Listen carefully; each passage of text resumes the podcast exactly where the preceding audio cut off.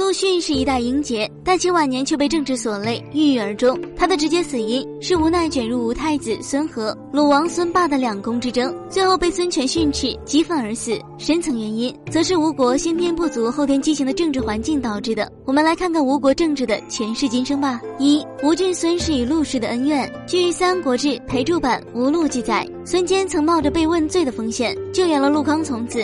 可以说，孙坚是对陆家有恩情的。孙坚长子孙策投入袁术麾下时，袁术想攻略徐州，向陆康借粮。陆康是典型的东汉名士，在他的心中，袁术就是个叛逆，所以陆康不借，袁术大怒，派孙策攻打陆将军。按道理，孙坚曾有恩于陆家，陆家应奉孙家为上宾。但是有一次，孙策拜见陆康的时候，陆康不知出于何种原因没有接见，只让主簿接待孙策。孙策打庐江用了两年时间，战斗很惨烈。城破后，陆康病死，陆氏宗族损失大半，陆氏与孙氏从此结怨。二，东吴政治的先天不足，门第卑微，难以服众。自董卓以来，天下大乱，孙策和舅舅吴景攻下江东后，也学起了袁术那套。自领会稽太守，而后孙策同袁术彻底绝交，自此走上了独立之路。这时候，吴郡孙氏的先天不足就体现出来了，门第卑微，难以服众。孙策二十六岁遭前吴郡太守徐贡的门客刺杀，意外身亡。孙权继位，《江表传》记载，孙策羁縻统治庐江，表李树为太守。结果孙策死后，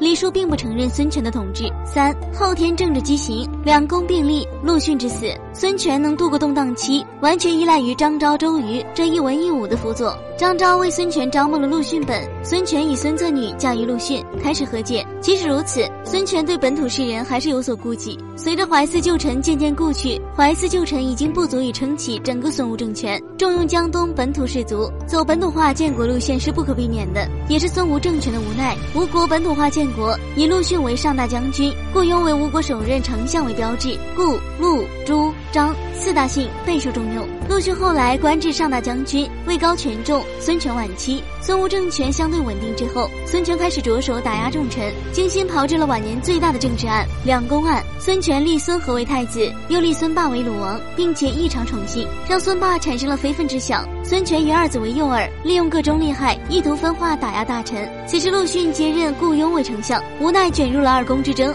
鲁王党的杨竹和权从经常在孙权面前进谗言，想更立太子。太子孙和无奈。让陆逊阻止陆印，太子太傅吴粲请求陆逊上书表谏，陆逊于是几次上书，陈述嫡庶之分，陆逊被迫站队。很快，太子孙和被软禁废黜，太子一党败落。孙权多次派使者去责骂陆逊，已经六十三岁的陆逊本就身心疲惫，一气之下死了。经此大案，两派江东强臣精英损失惨重，同归于尽，为未来东吴灭亡埋下了伏笔。陆逊之死，只是孙吴畸形政治下的牺牲品而已。好了。今天的节目就到这里了，我们下期再见。